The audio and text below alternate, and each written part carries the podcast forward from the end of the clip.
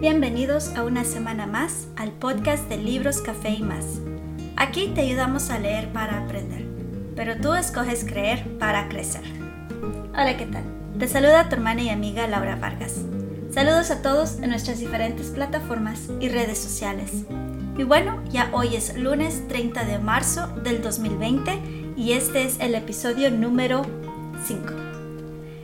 Y bueno, hoy es un día muy especial quiero mandar saludos y felicitar a una hermana, que digo yo hermana, una amiga uh, muy especial, es Isabel Macías y hoy es su cumpleaños, así es que compañerita, feliz, feliz cumpleaños, espero que le esté pasando muy bien, aunque en cuarentena, pero espero que le estés pasando bien.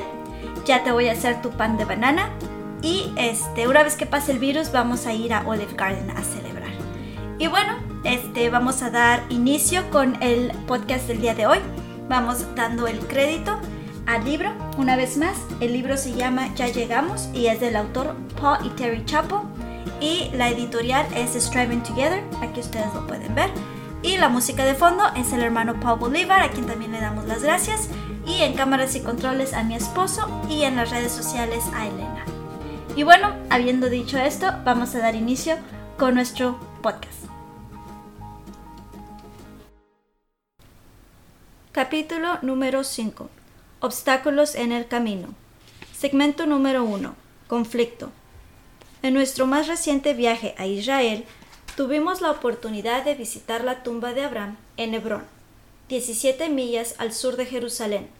Si está familiarizado con la geografía de Israel y las noticias actuales, usted sabe que esta región es conocido como Ribera Occidental y es un constante semillero de disturbios. Al acercarnos a Hebrón, llegamos a un anuncio puesto por el gobierno israelí que leía. Esto se lee en hebreo, árabe e inglés. La entrada para ciudadanos israelí es prohibido, peligroso a sus vidas y es en contra de la ley israelí. Repentinamente comencé a preguntarme, ¿por qué estamos aquí? ¿Vale la pena? Procedimos y llegamos a nuestro primer retén, donde los soldados israelíes revisaron nuestro autobús para asegurarse que no había ciudadanos israelíes. Al manejar un poco más llegamos a otro retén, este dirigido por soldados palestinos. Los soldados llenaron nuestro autobús, demandaron todos nuestros pasaportes y lograron que todos nos sintiéramos increíblemente incómodos al cuestionarnos. Finalmente nos regresaron nuestros pasaportes y nos dieron el pase. Cuando finalmente entramos en Hebrón, había dos estaciones de policías, uno palestino y uno israelí, con cientos soldados y policías todos cargando armas automáticas. Aunque esta experiencia fue tensa para nosotros los americanos, en realidad retenes y bloqueos viales en Tierra Santa son comunes. De hecho, se asemejan a los conflictos en el matrimonio. Son parte de la vida y tienen el potencial de escalarse a un combate hecho y derecho o disiparse en nada más que un retraso. La diferencia entre los dos, sin embargo, es que mientras los bloqueos viales físicos son visibles, la mayoría de los conflictos en las relaciones suceden en relativa privacidad usted podrá ver a parejas con el matrimonio perfecto, entre comillas, y tomar por sentado que los grandes matrimonios nunca tienen conflictos. La verdad es que el conflicto, o por lo menos el desacuerdo, es algo común en el matrimonio. La diferencia entre un matrimonio fuerte y un matrimonio débil es cómo los cónyuges manejan el conflicto. Yo, Terry, crecí en un hogar con un padre alcohólico, y siempre he sido sensible al conflicto, especialmente al principio de nuestro matrimonio. Para mí, una voz alzada era un pequeño aviso antes de abuso verbal y o físico. Así que durante años había desarrollado mecanismos de acoplo como la sensibilidad emocional y el retraerme. En el momento que sentía que la tensión comenzaba a incrementarse en cualquier relación, y era buena para detectarla, mi reflejo era retraerme. Esto llegó a ser un problema en el matrimonio, porque la mejor manera de pasar un bloqueo vial es atravesarlo. Pero yo me estaba deteniendo. Algo que hizo que la situación fuera aún más compleja era mi expectativa de que las parejas cristianas nunca se pelean. Viniendo de un hogar no cristiano, estaba con tanta expectativa de construir un verdadero hogar cristiano con mi esposo y había determinado que nuestro matrimonio honraría a Cristo en todo, incluyendo el no tener desacuerdos. Por cierto, yo sabía en mi cabeza que cada matrimonio se compone de dos personas imperfectas, pero aún así tenía una expectativa de corazón que era mucho más idealista que realista. Por estas razones, la primera pelea que tuvimos que incluyó voces alzadas fue devastadora para mí. Me acuerdo cómo al ir cada quien por su lado sentí un nudo en mi estómago y aterrorizada me di cuenta que nuestro matrimonio probablemente estaba al borde de un colapso total. Deseando pelear por lo que quedaba de nuestro matrimonio, regresé con mi esposo y sugerí que buscáramos consejería. Me asombré al verle la cara de sorpresa que tenía, y me asombré aún más cuando él simplemente me dijo Cariño, perdóname por levantarte la voz. Te amo, y hubiera querido no haberte dicho las cosas como te las dije. Y luego procedimos a sugerir maneras que podíamos resolver nuestras diferencias de opinión. Me fui de devastada a un estado de choque no tenía ni idea que los conflictos se podían resolver con tanta sencillez. Nos reconciliamos fácilmente, y ninguno de los dos nos podemos acordar de qué se trató ese asunto. A través de los años, juntos hemos aprendido que lo que distingue a un matrimonio cristiano no es que conflictos nunca suceden. Es imposible para dos personas que comparten tan completamente sus vidas uno con el otro durante un periodo de años y no enfrentar puntos de desacuerdo. La diferencia es cómo los cristianos responden al conflicto. Si aprenden a responder de manera piadosa, con consideración y orientado hacia la resolución, el mero proceso de trabajar juntos para resolverlo edificará su confianza mutua y fortalecerá su matrimonio. Sin embargo, si responde de manera reactiva, con desdeño o poco amable, cada conflicto creará enojo y resentimiento subyacente entre los dos, que socavará su matrimonio. En el capítulo anterior vimos principios de comunicación cristiana. En este capítulo veremos la aplicación de esos principios en cuanto al conflicto. Segmento número 2. ¿Por qué surge el conflicto? Nuestra primera pelea fue en nuestra recepción de bodas. Más acertadamente fue en el carro inmediatamente después de la recepción, pero inició en la recepción. Durante meses antes de nuestra boda, Terry había invertido un sinnúmero de horas haciendo obsequios para dar en la recepción. Rosas de papel de China con una almendra garapiñada en el centro. Para nuestro día especial. Me explicó anticipadamente que durante la recepción ella y yo llevaríamos una canasta con los obsequios y personalmente agradeceríamos a cada persona que estaba presente, dándole una rosa en el momento. Para Terry, esa labor de amor era una manera de expresar gratitud personal a aquellos que habían invertido en nuestras vidas. Yo lo veía como algo considerado y no le di más importancia hasta la recepción. Después de haber entregado rosas como a seis personas, me di cuenta que esto iba a tardar demasiado. Totalmente olvidando las razones por qué Terry había hecho las rosas y por qué quería entregarlas individualmente a cada quien, vi la canasta solo como un obstáculo para salir de la recepción y comenzar nuestra luna de miel. Inspirado con una gran idea, le quité el micrófono a nuestro maestro de ceremonias y anuncié Si hay alguien aquí que quiere una de estas rosas, venga y tome una. Mi idea fue todo un éxito, Inmediatamente nos rodearon todos los niños en el salón y vi con gozo cómo desaparecieron las rosas. Yo, el héroe conquistador de las rosas, arrebaté a Terry y la llevé al carro y estábamos en camino. Apenas habíamos salido de la iglesia cuando miré a mi lado para ver el labio de Terry temblando y sus ojos llenándose de lágrimas. No lo podía creer. ¿Cómo podía estar ella triste? Apenas estábamos comenzando la semana más feliz de nuestras vidas. ¿Qué te pasa, cariño? Entre sollozos quebrantados me logró decir ¿Cómo pudiste regalar todas las rosas a los niños? Ni tuve la oportunidad de agradecerle a aquellas mujeres que vinieron a nuestra boda, que fueron mis mentoras, quienes invirtieron en nuestras vidas, vinieron a nuestra boda y simplemente los ignoramos. Allí estaba. Teníamos menos de una hora de estar casados y ya teníamos conflicto. En ese momento, ambos, Terry y yo, pensamos que nuestro desacuerdo era sobre rosas con almendras garapiñadas. En retrospectiva, ese no era en absoluto el problema.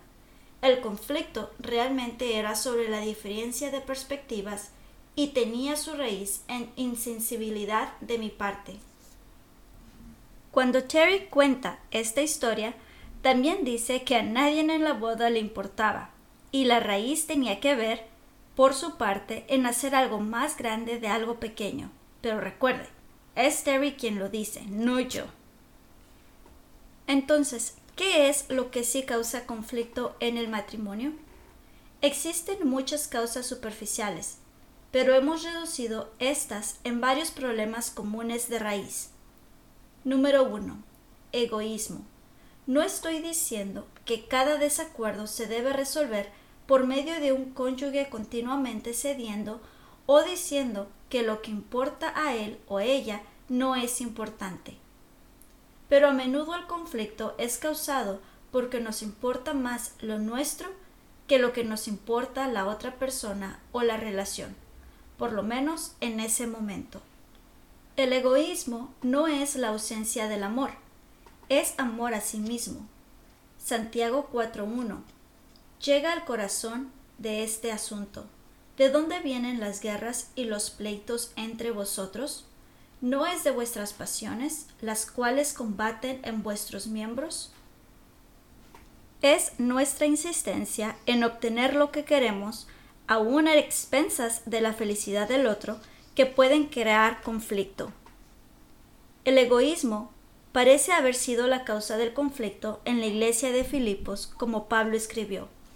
Ruego a Evodia y a Sintique que sean de un mismo sentir en el Señor. Filipenses 4.2. Dos capítulos antes, él escribió un versículo que ya hemos visto no mirando cada uno por lo suyo propio, sino cada cual también por lo de los otros. Filipenses 2.4. Para que su matrimonio sea un matrimonio, Filipenses 4.2, donde ustedes son de la misma mente en el Señor, los dos necesitan practicar Filipenses 2.4, importándole más lo del otro que lo suyo propio. Número 2. Orgullo. Proverbios 13:10 dice, Ciertamente la soberbia concebirá contienda, mas con los avisados está la sabiduría. Conflicto y contienda no tienen que ser sinónimos. Es posible estar en desacuerdo sin ser contenciosos, pero el conflicto constante usualmente incluye contención. El orgullo nos vuelve indispuestos a admitir cuando estamos equivocados o a reconocer el punto de vista del otro. En vez de pedir perdón, defendemos nuestro comportamiento. Donde hay contención en una relación, se sabe que el orgullo o la soberbia, entre paréntesis, está trabajando. Número 3. Pequeñeces. Algunas cosas realmente son demasiado pequeñas para discutir sobre ellas. Mezquindad patológica torna cada desacuerdo en lo correcto versus lo incorrecto, con una persona teniendo que estar en lo correcto. La raíz de esto normalmente es egoísmo y orgullo. Número 4. Temor e inseguridad. Cuando alguien que ha sido lastimado siente que se avecina un conflicto, muchas veces se retrae para evitarlo, en vez de comprometerse a solucionarlo. Desafortunadamente, los problemas no resueltos o solucionados superficialmente usualmente permanecen causando amargura. La creciente tensión de lo que se hubiera podido resolver frecuentemente se vuelve más grande, que a su vez hace que una persona insegura o temerosa esté menos dispuesta a manejarlo. Primera de Juan 4:18 provee la respuesta al temor. En el amor no hay temor, sino que el perfecto amor echa fuera el temor, porque el temor lleva en sí castigo, de donde el que teme no ha sido perfeccionado en el amor.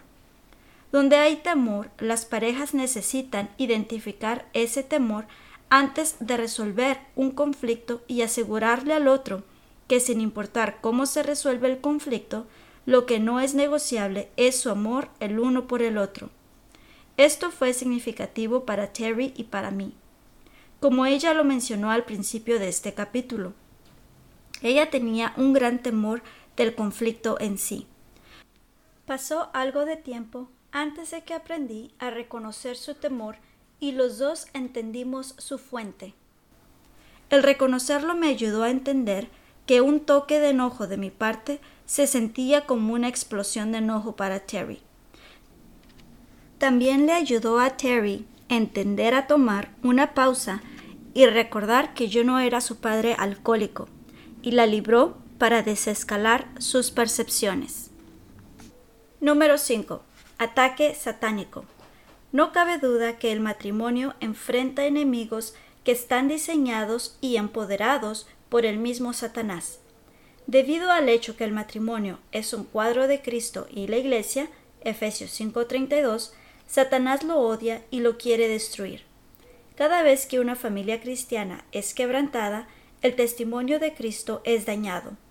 Cada vez que una pareja permite que el conflicto crezca entre ellos, su propio andar con el Señor es dañado. Usted tiene un enemigo que tiene el propósito de destruir su relación. Primera de Pedro 5.8 advierte Sed sobrios y velad, porque vuestro adversario el diablo, como león rugiente, anda alrededor buscando a quien devorar. Reconociendo esto, no le debe causar temor o ver un demonio tras cada arbusto en el conflicto, pero sí debe agregar urgencia al manejo del conflicto de manera piadosa en vez de reaccionar hacia su cónyuge en orgullo y egoísmo o pretender que no existe conflicto. Una o más de estas cinco causas normalmente están en el corazón de un conflicto continuo dentro del matrimonio. Frecuentemente parecen insignificantes, ¿Qué es un poquito de egoísmo en una relación que por lo demás está bien? Pero si a estas raíces insalubres se les permite permanecer sin ser abordadas, la relación con el tiempo se va a debilitar. Número 3. Construyendo paredes. Uno de nuestros lugares favoritos a donde hemos ido juntos es Irlanda. Además de su asombrosa belleza, Irlanda, como el resto de Europa, está inundado de rica historia y por supuesto guerras. El temperamento irlandés es más que una leyenda.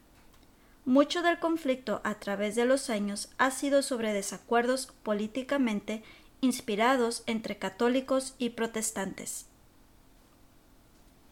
Irlanda del Norte, que es parte de Gran Bretaña, en particular ha estado lleno de tensiones debido a guerras religiosas.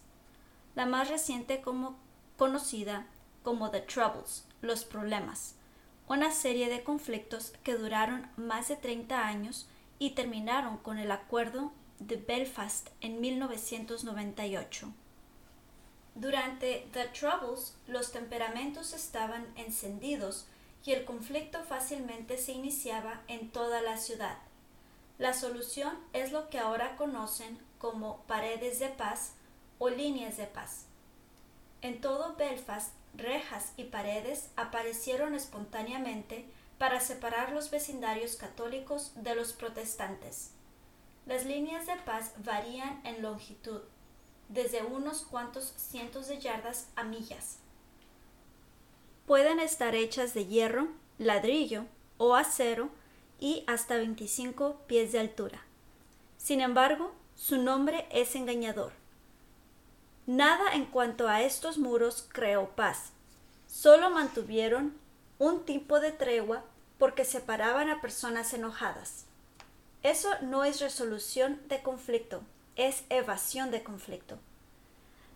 Respuestas ineficaces al conflicto matrimonial son como construir paredes de paz entre usted y su pareja. Una pared puede proveer un cese al fuego, pero no resolverá el problema. Entre más de estos muros que usted construya, más difícil será buscar la intimidad en su relación. Así que, ¿qué son las respuestas ineficaces al conflicto en el matrimonio? Aquí hay 10 de las más comunes. Número 1. No reconocer el problema. La negación es peligrosa para su relación. Cuando un cónyuge no reconoce que existe conflicto, daña la relación y desanima al otro cónyuge. Primera de Juan 1.6 nos advierte, concerniente a nuestra relación con el Señor, de no permitir que el pecado se pase sin abordarlo, ignorando cómo afecta nuestra relación con Él. Si decimos que tenemos comunión con Él y andamos en tinieblas, mentimos y no practicamos la verdad. Esta imagen de caminar en oscuridad versus caminar en la luz puede ser aplicada en la relación matrimonial también. He perdido la cuenta de cuántas parejas he aconsejado que durante un periodo de meses o años han permitido que conflictos serios continúen y al mismo tiempo se ponen sus caras de iglesia cada domingo por la mañana y fingen que todo está bien. Retirarse de un desarrollo verdadero de la relación. Muchas parejas llegan al punto donde ellos deciden que la intimidad y la unión son inalcanzables, tal vez por los hijos o por sus convicciones sobre la permanencia del matrimonio, se quedan casados, pero retiran su espíritu emocional y espiritualmente, y muy a menudo se retraen físicamente también. Viven en la misma casa, pero se conforman con menos de lo que Dios quiere que sea su matrimonio. Número 2. Espiritualizar el problema.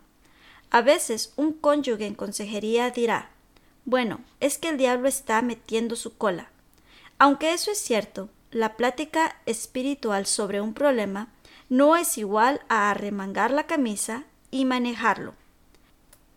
Sí, necesitamos estar alertas a los ataques del diablo, pero también necesitamos tomar responsabilidad para resolver conflicto. Número 3. Guardar malos recuerdos.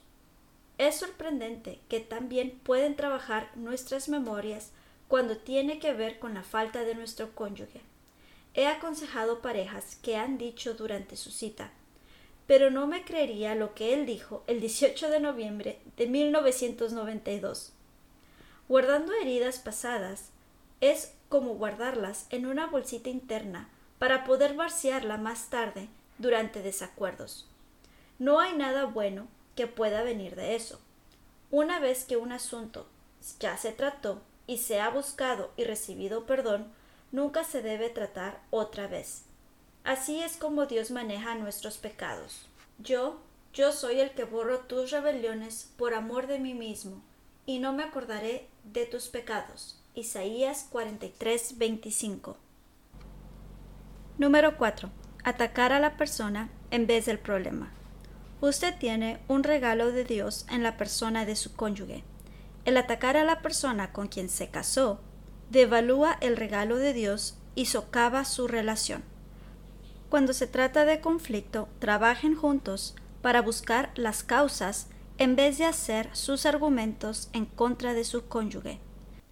Número 5. Culpar a su cónyuge. Ay, soy como soy debido al estrés que ella me provoca. O no perdería los estribos si él no me fastidiara tanto. Esta táctica se remonta hasta el huerto del Edén. Adán culpó a Eva por el primer pecado. Ella se dio la vuelta y culpó a la serpiente. Génesis 3 del 9 al 13. Es parte de nuestra naturaleza caída el echarle la culpa al otro. Instintivamente buscamos evitar responsabilidad por nuestras palabras y acciones. Pero usted no puede resolver el conflicto hasta que acepte responsabilidad por sus respuestas y resuelva hacer lo que pueda para ser parte de la solución. Número 6. Desear ganar cueste lo que cueste. Hay algunos argumentos que no vale la pena ganar. Nadie realmente gana en riña matrimonial. Usted puede pensar que ha ganado una batalla cuando realmente le acaba de robar una pieza del corazón de su cónyuge. Siempre recuerde que su relación es mucho más importante que quien gana un conflicto en particular. Número 7. Ceder para evitar conflicto. En el lado opuesto del espectro está alguien que cede, no de manera humilde y sacrificial, pero simplemente para detener el conflicto. Alguien que consistentemente evita el desacuerdo al simplemente decir lo que tú quieras, no está contribuyendo a la construcción de una relación. Si usted está cediendo en el espíritu de Primera de Pedro 5.5 y todos sumisos unos a otros, revestidos de humildad, eso es piadoso. Pero si está cediendo para evadir enfrentar los problemas reales, esa manera de abordaje le traerá daño a largo plazo a su relación.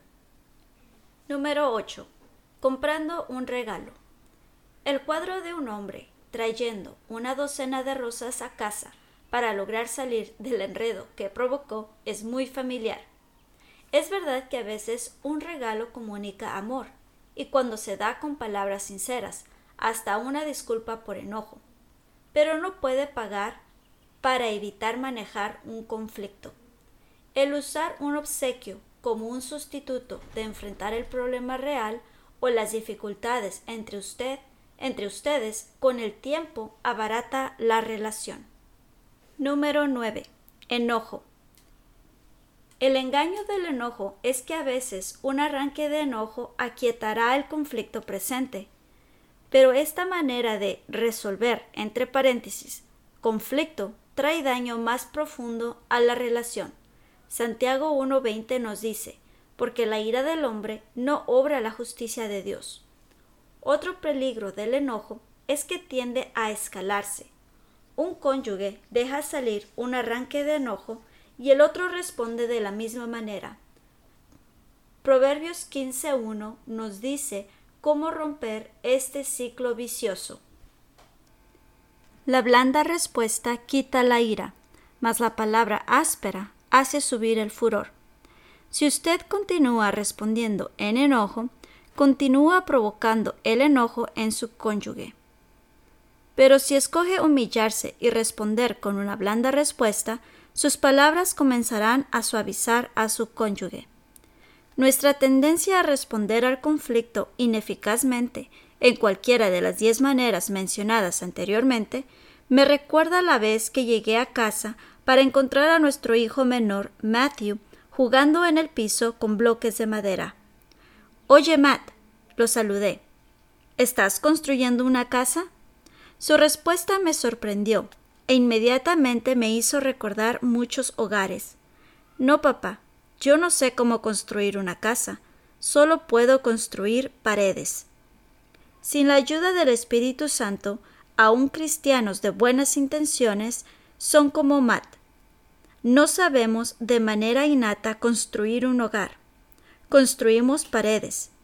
Pero lo que Dios desea para su matrimonio es que tomen los bloques que Él les ha dado, sus palabras, acciones, actitudes, y que los usen para construir no paredes, sino un hogar.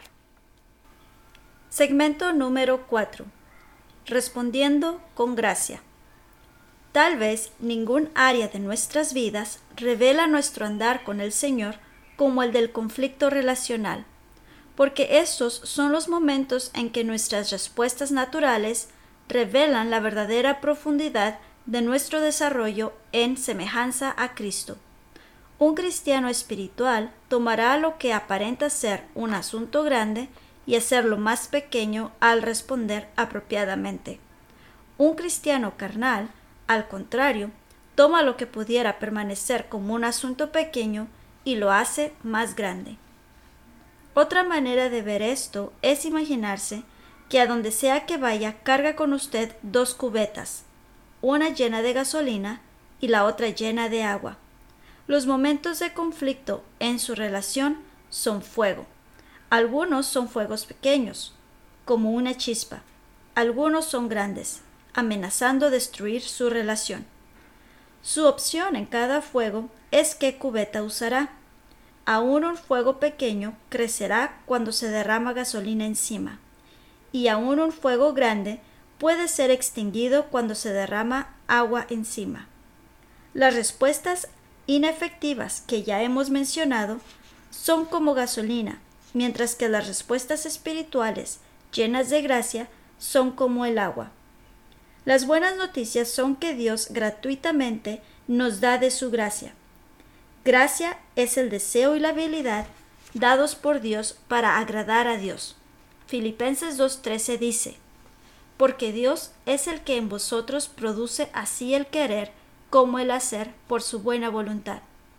¿A qué se asemeja esta gracia durante los tiempos de conflicto? Gracia es escuchar a su cónyuge, en vez de retraerse o contestarle con palabras cortantes. Por esto, mis amados hermanos, todo hombre sea pronto para oír, tardo para hablar, tardo para irarse. Santiago 1.19. Gracia es soportar las debilidades de su cónyuge en vez de explotarlo y encontrar maneras de irritarlo. Así que, los que somos fuertes, debemos soportar las flaquezas de los débiles y no agradarnos a nosotros mismos. Romanos 15.1 Gracia es ser más sensible a la dirección del Espíritu Santo cuando lo insta a pedir perdón por sus palabras o acciones dañinas. Así que, sigamos lo que contribuye a la paz y a la mutua edificación. Romanos 14.19 Gracia es tomar el tiempo para buscar la sabiduría de Dios juntos en vez de depender de, de su propio entendimiento cuando tienen una diferencia de opiniones. Con sabiduría se edifica la casa y con prudencia se afirmará. Proverbios 24.3 Gracia es ser la persona que sugiere que se arrodillen a orar juntos, pidiéndole a Dios que les ayude a resolver su desacuerdo. Recuerde que el muy mencionado versículo siguiente fue dado en el contexto de resolución de desacuerdos.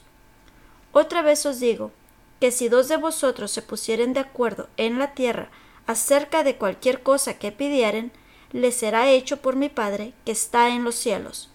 Mateo 18, 19. Gracia es ser cortés con su cónyuge cuando se siente insultado o lastimado. Finalmente, sé todos de un mismo sentir, compasivos, amándoos fraternalmente, misericordiosos, amigables. Primera de Pedro 3:8. Gracia es estar dispuesto a humillarse para buscar consejo piadoso cuando se necesita. Igualmente, jóvenes, estad sujetos a los ancianos, y todos sumisos unos a otros, revestidos de humildad, porque Dios resiste a los soberbios y da gracia a los humildes. Primera de Pedro 5:5. Gracia es libremente pedir y dar perdón, manteniendo cuentas claras entre los dos. Y si siete veces al día pecare contra ti, y siete veces al día volviere a ti diciendo, me arrepiento, perdónale. Lucas 17:4. Respondiendo con gracia es el resultado de humillarse ante el Señor. Es lo opuesto a nuestra respuesta natural al conflicto, que es permitir que el orgullo surja en nuestro espíritu en alguna forma de autoprotección o vindicación. Orgullo es gasolina, humildad es agua. Romanos 12:18 nos instruye a derramar agua. Si es posible, en cuanto dependa de vosotros, estad en paz con todos los hombres. Usted no puede controlar a su cónyuge y a menudo no puede controlar las fuentes del conflicto. pero sí puede controlar sus respuestas. Derrame agua. Segmento número 5.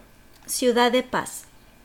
La última vez que Terry y yo estuvimos en Israel, estábamos dirigiendo una excursión con un grupo de personas de nuestra iglesia y amigos de nuestro ministerio.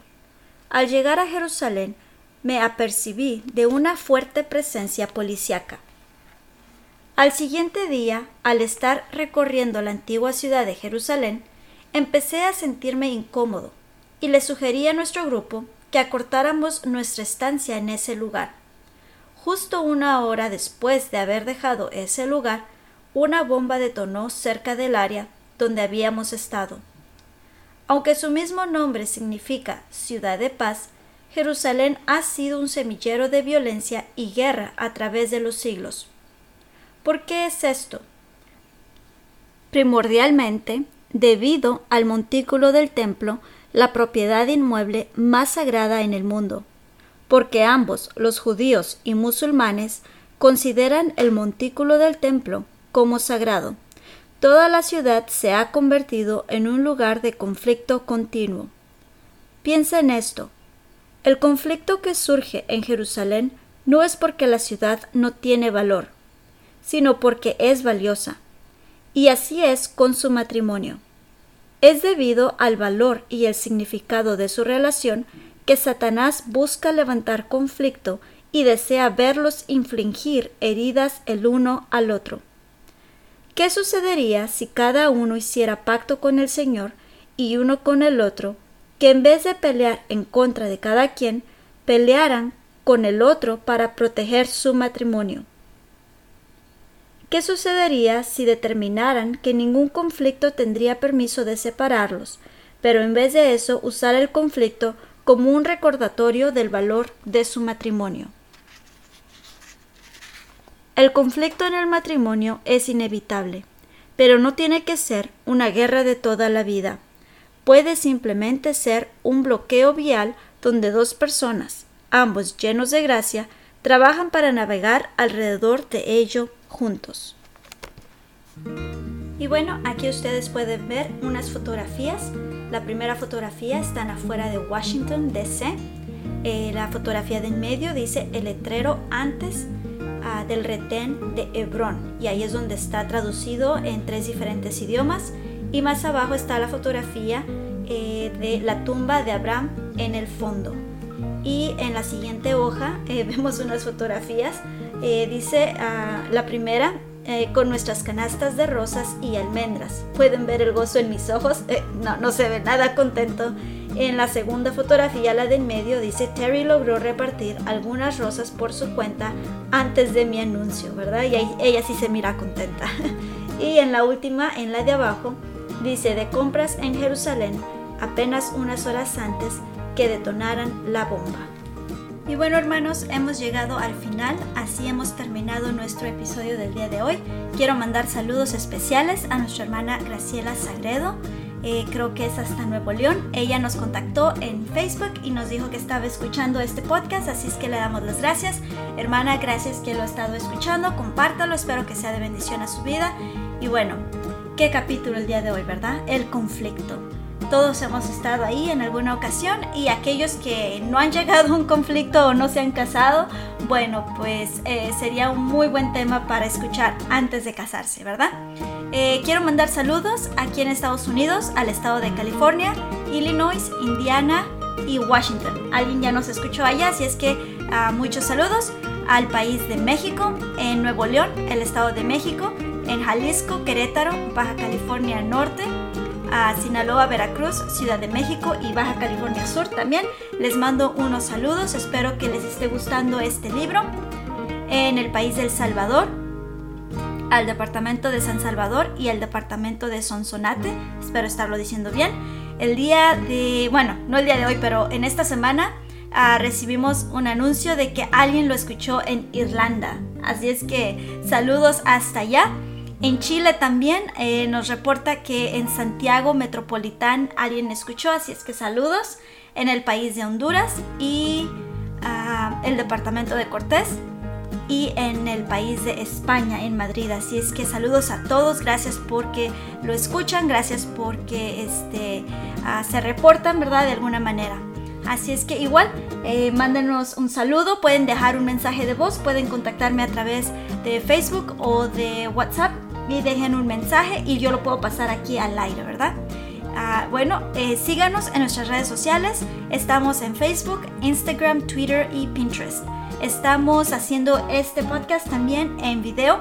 Ustedes pueden verlo y suscribirse en el canal de YouTube. Y eh, hay muchas plataformas. Esta semana logramos llegar en iHeartRadio y todas las demás plataformas están en nuestra página web. Les invito a que lo vean. Esta semana también publiqué este, nuestro primer blog.